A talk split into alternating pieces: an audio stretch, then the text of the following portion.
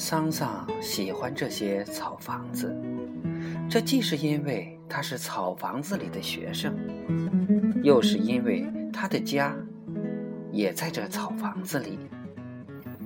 桑桑就是在这些草房子里，草房子的前后及四面八方，来显示自己的，来告诉人们，我就是桑桑的。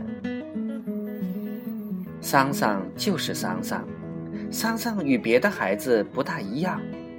这倒不是因为桑桑是校长的儿子，而仅仅只是因为桑桑就是桑桑。桑桑的异想天开，或者做出一些出人意料的古怪的行为，是一贯的。桑桑想到自己有个好住处。他的鸽子却没有，他的许多鸽子还只能钻墙洞过夜或孵小鸽子，心里就起了怜悯，决心要改善鸽子们的住处。当那天父亲与母亲都不在家时，他叫来了阿树与朱小谷他们几个。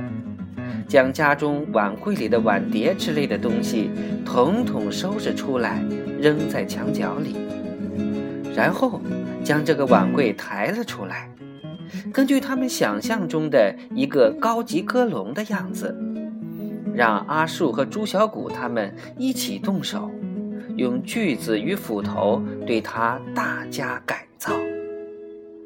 四条腿没必要了，锯了。玻璃门没必要敲了。那碗柜本来有四层，但每一层都没有隔板。桑桑就让阿树从家里偷来几块板子，将每层分成三个档。桑桑算了一下，一层三户人家，四层共能安排十二户人家，觉得自己为鸽子们做了一件大好事儿。心里觉得很高尚，自己被自己感动了。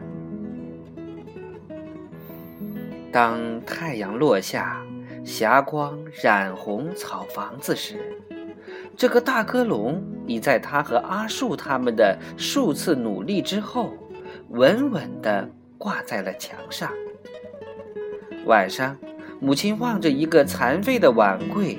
高高的挂在西墙上，成了鸽子们的新家时，他将桑桑拖到家中，关起门来，一顿结结实实的揍。